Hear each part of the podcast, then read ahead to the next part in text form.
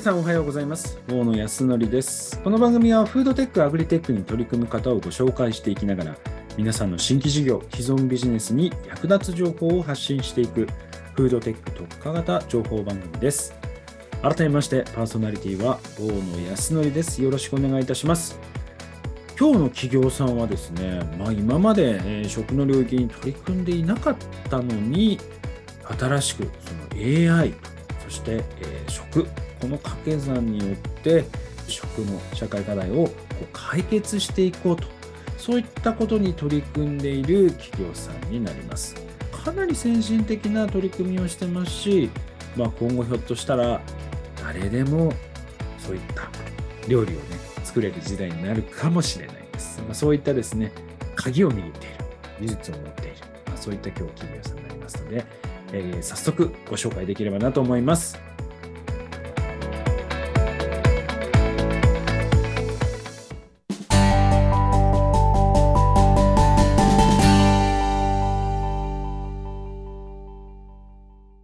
はい、えー、本日のゲストは株式会社エクサウィザーズサービスイノベーション事業部のマルチモーダーセンシング AI 推進グループ、えー、直野蓮さんにお越しいただきました。よろしくお願いいたします。よろしくお願いします。どうも、はじめまして、直野と申します。よろしくお願いします。このエクサウィザーズという会社はどどういった会社なんですか？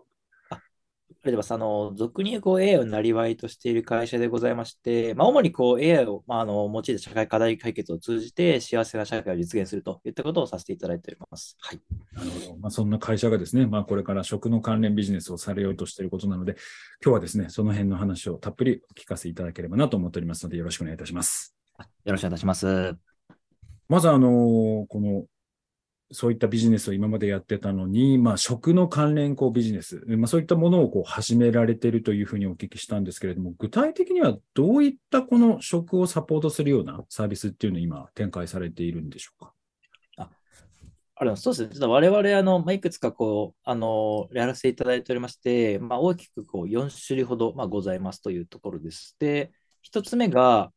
これちょっと突飛な例にはなるんですけども、料理のこう盛り付け良し悪し判定みたいなことをさせていただいてます。で、これはあの今までこう盛り付けの判定みたいなところですね、結構この熟練の方といいますか、こう達人の方がですね、まあ、そういう感覚的に判断して、これはよし、これはダメみたいな形でおっしゃったんですけども、そこをこう、まあ、AI 的なこう形式値化というこう見えやすい形であのやらせていただくことで、まあ、そこをですね、担保させていただくということをしております。が一つ目ですと。で、二つ目が、まあ、これはあの食品業界に限らずといった課題ではあるんですけども、これやはりこうシフトですね。従業員の方のこうシフトをどうやってこう最適化していくかみたいなところを、まあ、これは AI 的にはよくこう最適化という技術を使うんですけども、それを用いて、はい、まあ、ご支援させていただくというところです。で、3つ目がですね、あの画像、目で見た形での、まあ、ご支援のところで、例えばこうお客様のこう表情とか、まあ、顧客満足度どうだとか、あとはどういうふうにこう、あのそうですね、従業員の方が動いているかみたいな、動線のところを、まあ、カメラ経由で分析することで、より効率的なオペレーションを、まあ、考えるとか、あとオペレーション、お客様のですね、満足度のところを判定するといったことをさせていただいています。で最後ですね、4つ目なんですけども、まあ、これはこう食品業界といいますか、メーカーさんとかとやらせていただいているような内容でして、まあ、新しくこう、ま、新しい味の、えー、ものを作りたいとか、味はそのままで、例えばこうコストをなるべく下げるための中身のこう材料の配合を変えたいみたいなところを AI 的にご支援させていただくということをさせていただいたりします。例えばこう乳製品みたいなところを考えたときにですね、まあ、若干こう同じ味はそのままで、例えば乳製品のその割合を変えることで、まあ、元々えコストよりも、例えば10%、20%下がったみたいなことを普段やらせていただいたりしていますというところです。まあ、我々、もともと幅広くといいますか、あの特にこれみたいなところはなかったりするんですけども、あの、まあ、えー、証券業界といったところに対して AI で配行支援させていただいているといったところになります。まずはこの一つ目のこの料理のこう盛り付けの良し悪しなんですけれども、これはそのどういったこう基準でこのいい悪いっていうのを今判定されているんですか？ありがとうございます。これはですね、実はあの去年のあの3月に、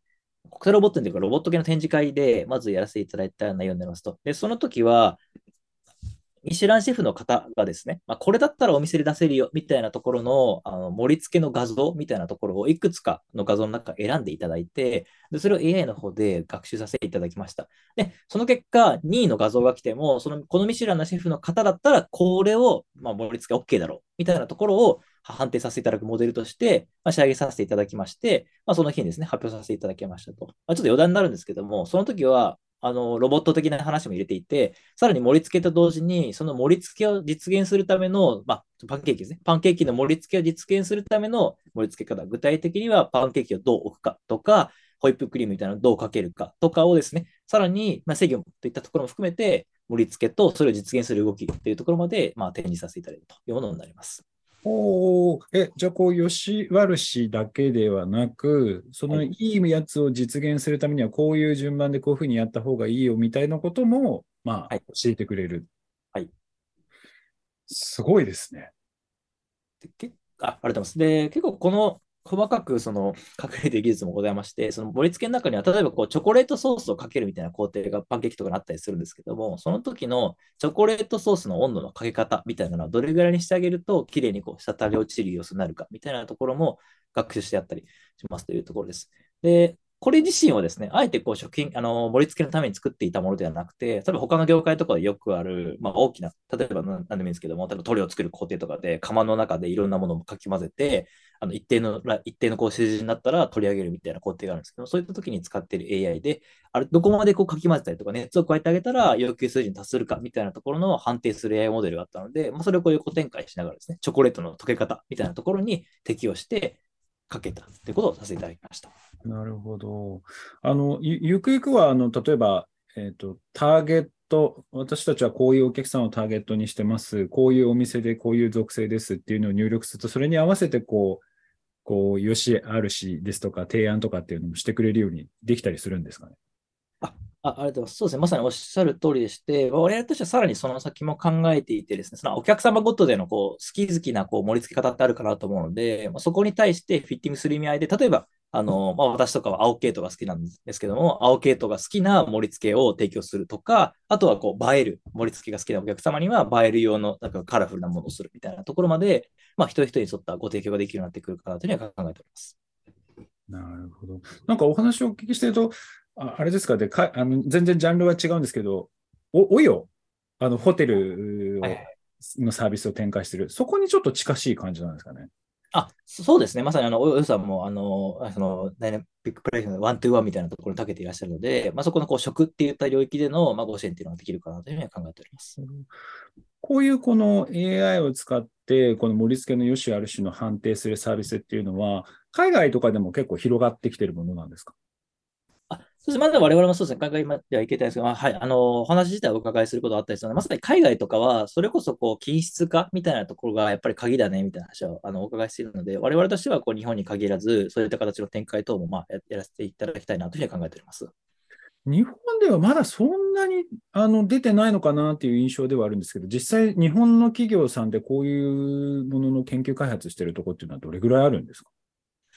そうですね、こう、まあ、お話あの、我々のところの、この、吉原市に限らずみたいな話をさせていただいた上でお話しすると、まあ、お伺いしている限りでは多くて、まあ、10%から20%ぐらいのところまでそこまでのこう AI 活用みたいなところがまだ考えていらっしゃるかなというところなので、日本としてはまだまだなのかなというふうには思っております。ありがとうございます。続いて、あの、2つ目の、その店舗従業員のそのシフトの部分なんですけれども、これはあの具体的にどうやってこの最適化というのを図ってるんですか？あありがとうございます。あの、まあ、よくあるシフトという、まあ、あの、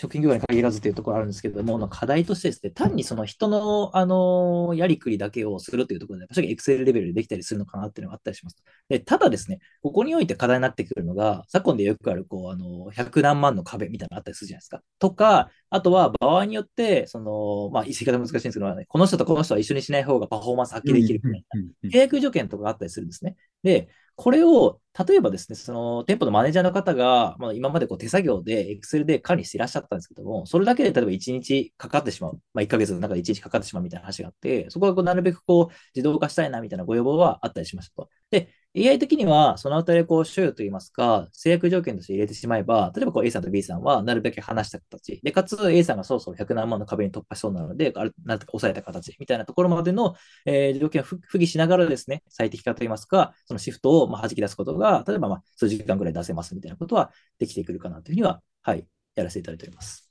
なるほど。あの、まあ、こういう店舗の従業員のこのシフト配置に関連するような、えー、サービスっていうのは、他の企業さんもこうやられてるところも、例えば a ビラボさんみたいな、えー、企業さんっていうところも出始めてはいると思うんですけど、そういった企業さんとこと比べると、どのあたりがこう差別化要素になる感じですか？あありがとうございます。でまさにですね、この領域だけを切り取った場合については、まあ、正直、そのエビラボさんとかと比べたときのあの利点みたいなところは、そこまでこう変わらないかなというふうには考えております。で、一方で我々としては、総合力ではないですけれども、そのその他のさまざまな課題に対してのご支援も可能ですといった意味合いでお話をさせていただいているので、まあ、場合によってです、例えばエビラウゾン入ってますみたいな場合のお客様については、じゃあそのままお使いいただいて大丈夫ですみたいな話をストレートにさせていただくことが多いですね。あなるほど、なるほど。確かにあのそれだけではなく、どちらかというと飲食店、まあ、食に関連する人たち全体をこうサポートするようなものっていうのが入ってるっていうのが、確かに他のところとは違うかもしれないですね。はい。で、続いてあの3つ目の、そのお客さんのその表情とか、まあ、そういったものをこう分析して、まあ、顧客満足度をこう上げていくというところなんですけど、これはあの具体的にこうどういう方法でそれをこう測定されてるんですか？ありがとうございます。まあ、これはもう本当にピュアにその、例えばその、そうですね、カウンターとかにまあカメラがあられるようなまあ会社さんでしたら、でそこのところに作り付けたカメラでお客様が食べてる様子を見ていただいて、その時の笑顔の度合いみたいなところをするということをしゃってます。でで、これもですね、実はその、このために用意したというものではなくて、もともと我々、こう、あの、人材、まあ、あの HR という人材領域支援みたいなところを、えー、他の事業の中でやらせていただいていて、そこでこう、上司と部下のワンオンワンですね。のコミュニケーションがどれだけ活発かみたいなところを定量化するサービスが実はございますと。えー、例えばこう、上司だけすごい一方的に喋ってるとか、すごいムッとしてるみたいな話であれば、まあ、改善を流すと言いますか、もう少しこう、あの部下の話を傾聴しましょうとか、笑顔を増やしてくださいみたいな話を、あのまあ、出していて、それをそのまま横展開させていただいた形になります。なるほど。ちなみに、あの、これ、結構、例えばわかんないですけど、あの、と答案書といいますか、お客さんがちょっとまずいと思ってる人が何パーセントいそうだとか、ここをちょっと注意した方がいいみたいな形で可視化されて出てくるっていう感じなんですか？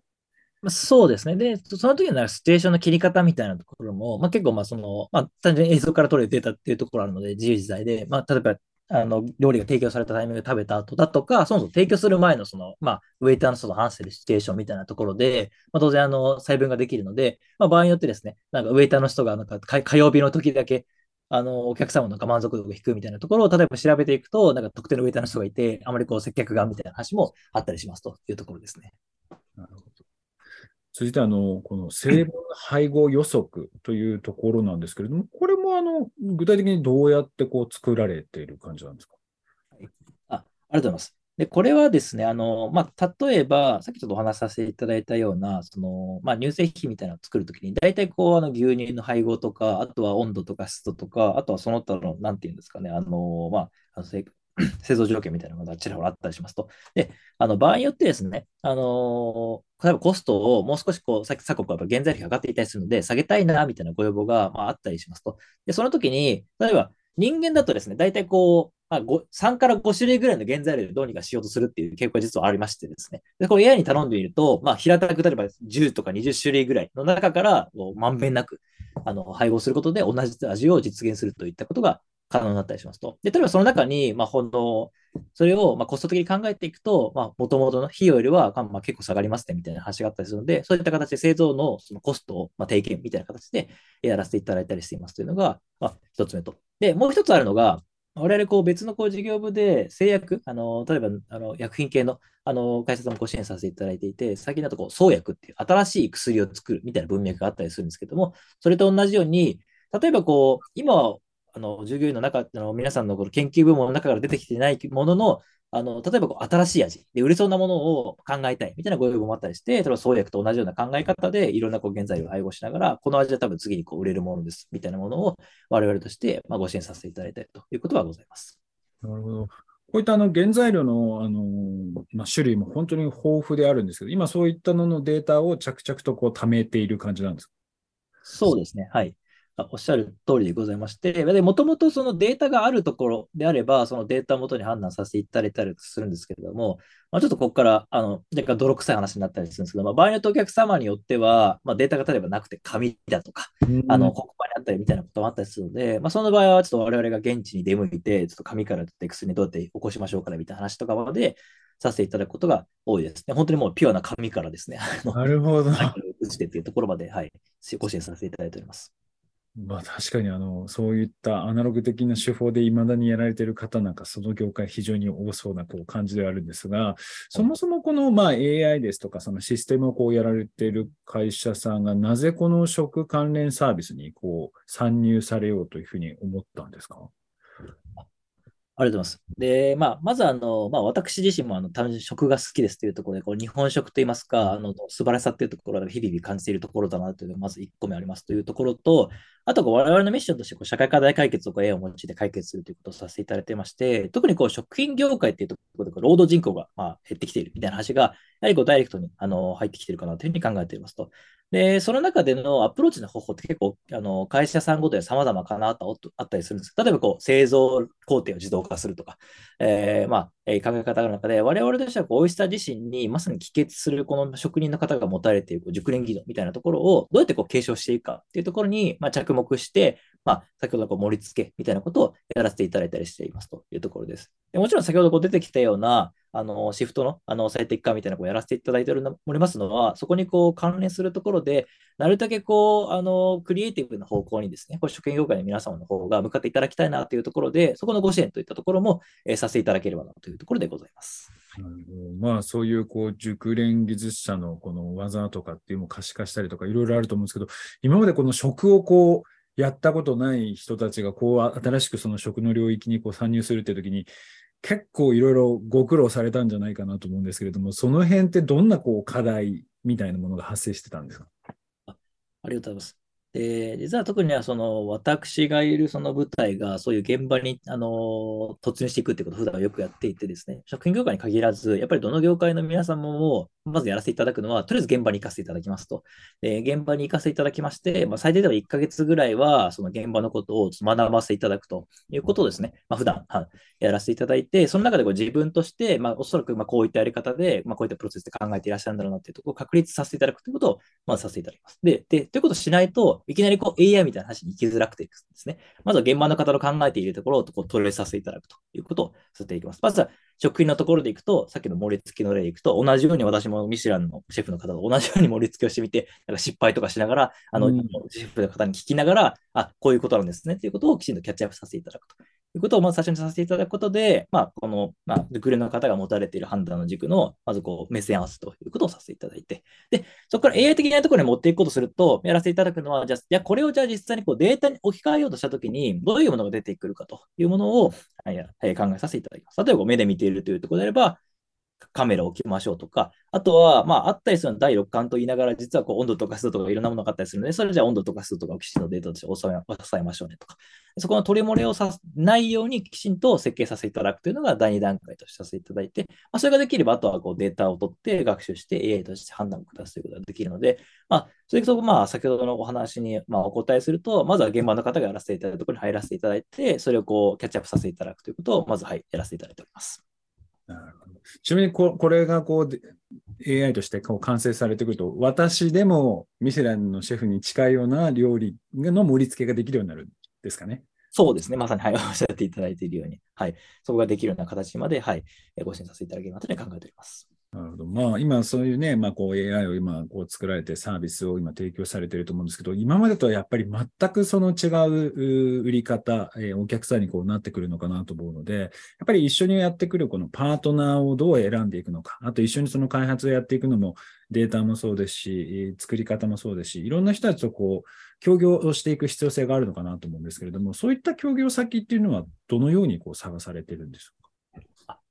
でもそうですね。我々結構、あの、例えばの例でいくと、イベントとか展示会みたいなところで、まあ、登壇とか出展させていただいたりみたいなところが、まあ、まず多かったりします。で、去年とかでいくと、その、IREX と呼ばれるロボット系の展示会のところを出させていただいて、でそこでパンケーキ持たれたお客様のところから、まあ、お声掛けいただいたりということがあったりしましたというところです。あとは逆方向でいくと、我々の方からでいくと、アクセラレーションプログラム、なんか大手の企業さんが、まあ、スタートアップとか中小企業さんとかと一緒にこう何かオープンイノベーションしたいみたいな事例を、あご募集をですね、かけていらっしゃることが多いので、そういったところで我々の方から、まあ、お声掛けさせていただくということがございます。で、いずれもなんでこういうやり方をさせていただいたりしているかというと、結構私もですね、あの、お客様にお話しさせていただくのが、基本的に AI みたいなのは、まずなんか入れてすぐ活躍するわけではないですと。で、どまあ、位置づけとしては、例えばマラソンにおける給水ポイントみたいなものと思ってくださいと。で、基本的にはこう自走させていただくところが、まず、まあ、前提といいますか、あるべき姿で、そこに対してこう AI とかがちょくちょく入っていただきながら、その促していくと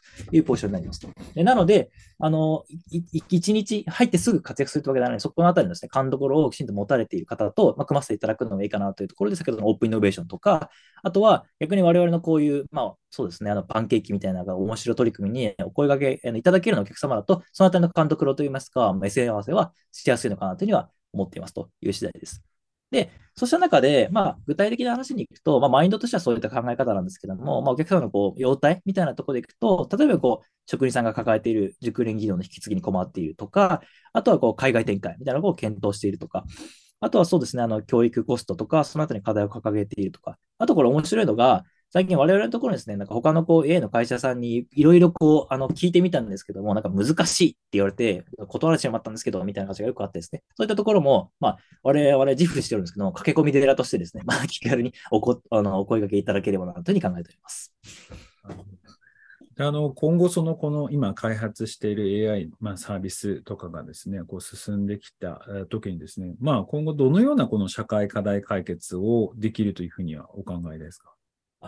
ありがとうございます。そうですね。やっぱり我々としては、こう、まあ今着目しているのが熟練技能みたいなところどうやって可視化継承化していくかみたいなところに、まあ、あの通ずるところなので、食品業界においてもそういった形で、まあ、よりこう、あの、継承しながらですね、皆様がこう、クリエイティブにあの活躍されていくような社会といったところを、えー、創生していければなというふうに考えていますというところです。あとは、そうですね、我々としてのまあコンセプトみたいなところになりますけども、だからもっとこう、あの皆さんがこうファンになれるような、ファンというのが楽しい意味でのファンですね、えー、なれるような取り組みを、はい、AI で実現しようみたいなのがあったりするので、よりこう皆さんもですね、こう楽しい食、えー、文化っていうところを作っていければなというふうに考えております。今後、その、まあ、食関連以外も、この熟練技能のこの可視化とか継承っていうのを進めていくというような感じなんですか、はいそうですね。はい。あの、もちろん業界問わずみたいなところで、まあ、ちょっと余談になるんですけども、あの、先日我々のところであの発表させていただいた取り組みで、こう、JAXA さんと宇宙の取り、宇宙でやっているあの、バックの開閉作業みたいな、ロボットでやるみたいなのがあってしていますと。で、本当にまさに本当に地上もそうですし、宇宙もそうですし、業界みたいなところで食品もそうですし、みたいなところで、本当にあの問わずといったところなので、我々としては活躍領域は特にこう制限、設けない形で、えー、様々な、まあ、お客様といろいろこう、まあ、面白い取り組みをさせていただければなというふうに考えております。ありがとうございます。あのーこういったね、あの新しいその AI 技術というもの、で、あとはそういうものを活用しながら、この熟練の技能というものをきちんと継承していく、まあ、これからの本当に日本にとって非常に重要なことだなということを改めて今日は感じました。今日はですね、えー、株式会社エクサウィザーズサービスイノベーション事業部マルチモーダルセンシング AI 推進グループの直野蓮さんにお越しいただきました。ありがとうございました。ありがとうございました。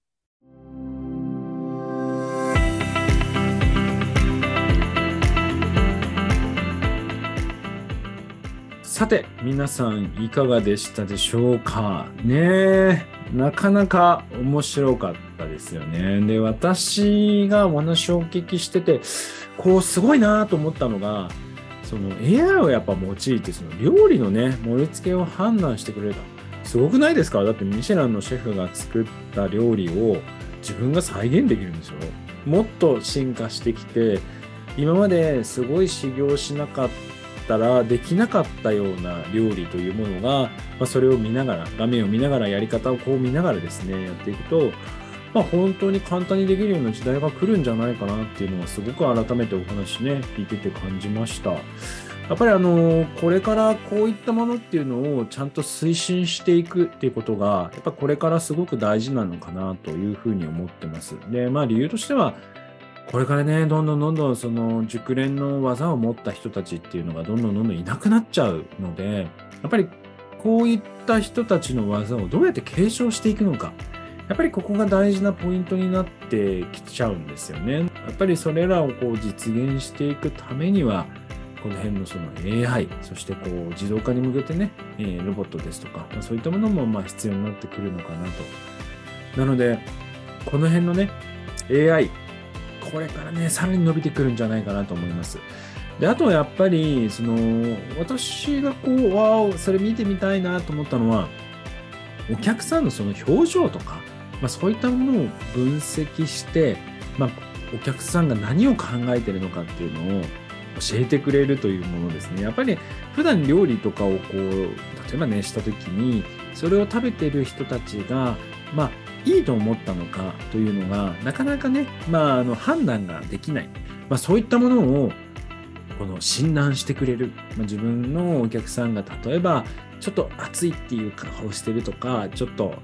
ね塩味が強いのかちょっとあれですけれどもちょっとこう顔の表情が出た時にあじゃあちょっと味付けを変えてみようかとかその温度を変えてみようとか、まあ、いろんなものがあの情報収集してでそれらをこう改善していくとおそらくお客さんのですね満足度っていうのは、まあ、すごく上がってくるんじゃないかなと。であとはやっぱりあの成分配合予測っていうところも、まあ、この非常に重要なポイントかなと思ってます。これから例えばね、いろいろな問題によってその原材料費が非常に高くなっていく、うん、そしてその原材料費がこう高くなったことで料理が作れなくなると、まあ、そういったこともこれから考えられますので、えー、まこういったものが進歩していくと違う題材でこう作った時に同じような味しかもコストを削減しながら、まあ、そういったものがこうできるようになってくるやっぱりその辺がですね、えー、本当にこう実現してくるとこう飲食店の人にとってはま非常にいい、まあ、このポイントになってくるのかなと思います。やっぱりこの AI を使っていくっていうところはですね、今後その産業革新に本当に非常につながってきますし、その社会課題を解決していくって時には本当にこの重要なポイントになってくる。まあ、本当に今この時代の先端でこのイノベーションが起ころうとしてるのかなと思っています。これからのどんどんどんどん技術の進歩とともにですね、私たちの暮らしもどんどん変化していくのかなと。で、こういったね、企業がどんどんどんどん革新的なことをしていくことで、私たちのこの未来、の食ですね、そういったもの、そして産業に大きく寄与していくんじゃないかなというふうに非常に今日感じました。これからの成長、非常に楽しみですね。あの、皆さんでこれ応援していきましょう。まあ、こうしたですね、新規事業や既存ビジネスに役立つ情報を毎週日曜日朝7時よりフードテックラボで配信をしております。見逃した方は、ポッドキャストなどでも配信しておりますので、フードテックラボとぜひ検索してみていただければなと思います。それではまた来週お会いいたしましょう。フードテックラボ、大野康則でした。